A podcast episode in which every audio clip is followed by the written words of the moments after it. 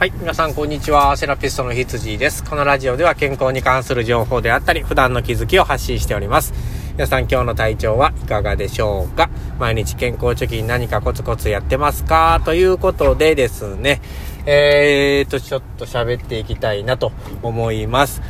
今日はですね、あのー、昨日ね、僕はあの、午前中に、あの、2回目のワクチン接種をね、ちょっと打ってきたので、まあ、そのご報告と、まあ、経過、えっ、ー、と、どういうことが起こったかっていうのをね、少しこうお話しさせていただきたいなっていうふうに思います。えっ、ー、と、まずですね、えー、昨日打った後はですね、出た症状としては、あの腕の痛いね、1回目と同じ腕の痛みだけだったんですよね。で、えっと、すぐね、あの、まあ、言ってたみたいなシップを貼ってですね、まあ、あの、どういった効果が出るのかなっていうのをちょっと観察してたんですけれども、まあ、あの、1回目の時はね、ちょっと貼るのが遅れたんですよね。まあ、少し痛くなってから、ちょっと貼ったような感じだったんですけども、昨日はですね、あの、打ったすぐね、あの、病院を出てすぐ車の中でシップを貼った形で、えー、まあ、対処したと。だからそうしたらですね、あの、痛みが全然出なかったんですよ。もう全くって言ってほど痛くなかったですね。で、夕方ぐらいから少しだけ痛くなってきて、んで、えー、まあ、5時間、4、5時間程度空けてですね、また張り替えてっていう形を繰り返してたんですよ、昨日はね。で、えっと、夜になってもそんな強い痛みにはならなくてですね、まあ、少し痛いかなっていう程度でね、えー、腕は終わったんですね。で、体の変化も、まあ、ちょっとこう観察しててですね、えー、っと、途中でですね、まあ、昨日はほとんど、えー、熱はなかったんですけど、朝起きてからなんかちょっとね、あの、だるさがね、寒スケとかだるさが少しだけあったので測ったら7度1分あったんですね。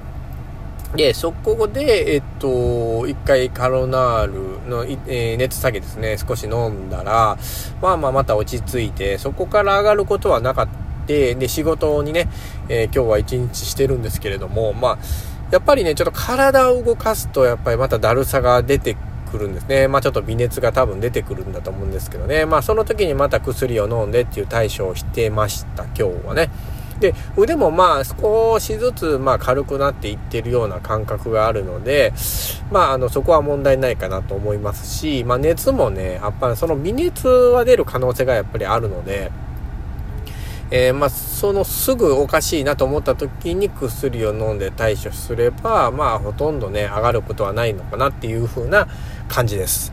うん、で、今もね、まあ、仕事ちょっと途中なんですけれども、あの、かなり、え、ー、と、まあ、あの、しんどさもなくですね、えー、過ごせてますので、まあ、あの、まあ、僕はの場合ですけどね、まあ、その、人によってはね、いろんな違う反応が出ますから、気分悪くなったりとか、下痢になったりとかっていうね、えー、もありますしね、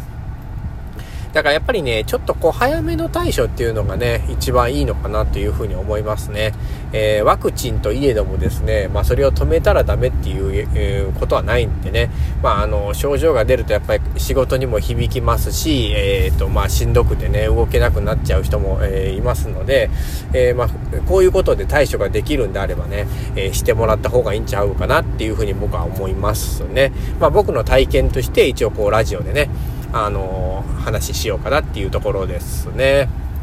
まあ皆さんもね、えー、まあ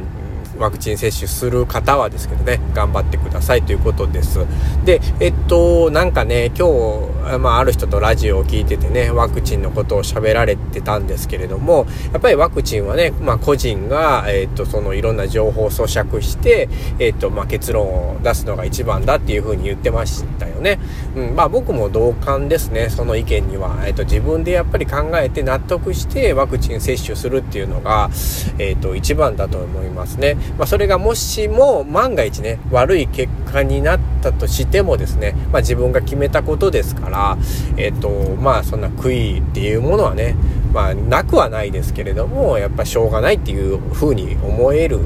と思いますね。うん。まあ物事っていうのは、まあ自分が選んだからしょうがないって思える結果っていうのがまあ何よりなのかなっていうふうに僕も思いますので、うん、なんだから人が決められて失敗するとね、すごいやっぱり後悔っていうものしか残らないのかなっていうふうに思いますから失敗するにしても自分の考えを持って、えー、しっかりね対処してもらえたらいいのかなっていうふうに思いますね。ただね今あの子供のねえー、感染が流行っててやっぱ子供たちっていうのはそういうところをなかなかね、えー、まあ、情報仕入れて自分で考えてなんていうのはね、まあ、ある程度年齢くればいけますけれども、まあ、小学生とかになってくるとそれはちょっと難しいのでね。やっぱ親の判断っていうところになりますからやっぱ親がしっかりとねあのワクチンに対する情報勉強っていうのも、えー、することも必要なんじゃないかなと思います。あ、まあ、ネットで調べてもいいですしこういうラジオで仕入れてもいいですしね、まあ、テレビでしっかり見とくっていうのも大事ですしね。まあ、その正しい情報っていうのはあの結局のところねよくわかんないんですよね。まあ誰が本当本当なのっていうとこなんですけども、えーと、やっぱり出たデータあのいろいろ積み重ねてきたデータの結果っていうのはある程度信用できるものだと思いますので、まあ、一人一人人間が違うといえばそれまでなんですけれども、まあ、やっぱりね同じ日本人で、まあ、そういうデータを取ってますから、まあ、ある程度は信用できるというふうに思ってね、まあ、それを、まあ、組んだ上で、まあ、判断するっていうところが一番かなというふうに思いますね。うん。まあね、ワクチンをめぐってはなかなかね、まあいろんな意見があると思いますけれども、まあ僕自身はね、やっぱりこういう高齢者の、あの、お仕事してますし、まああの、周りに迷惑をかけると思うぐらいならね、まあ打って、えー、まあそれでもかかってしまって、た場合はねやっぱ仕方ないなっていう風なね思いますからそういう状況を作っとくっていうのがね、まあ、予防線を張る上でもま重要なんじゃないかなっていう風には思いますね、まあ、まずかからないことがまず第一なんですけどね、まあ、こんだけ広がってきたらもうかからないっていう選択肢がねだんだん難しくなってくるかもしれませんのでどんだけ予防しててもかかる時はかかるんですよね。まあインフルエンザで経験があると思うんですけどね、まあ、どんだけ気をつけててもねかかるときはかかります。風邪も同じでね。うんまあそれもね、えー、同じですよ。うんまあこれからもっともっとねまああのー一緒に共存していくっていう風になればね、まあ、本当に身近なところにコロナウイルスっていうのが存在しますし、えー、まあね、だからこそ知識っていうのも必要ですしね、まあ、自分がどういう考えでどういった行動するのかっていうのはね、もっともっと大事になってくるかなと思います。ということで今日はね、あの、昨日の2回目のワクチン接種の、えー、結果報告とですね、まあ、ワクチンに対する、ま、個人的な考えっていうところを喋ってみました。また次回もね、まあ、あの、何か皆さんとね、えーまあ一緒にね、情報共有できたらなと思ってますので、どうぞよろしくお願いします。セラピストの羊でした。ではでは。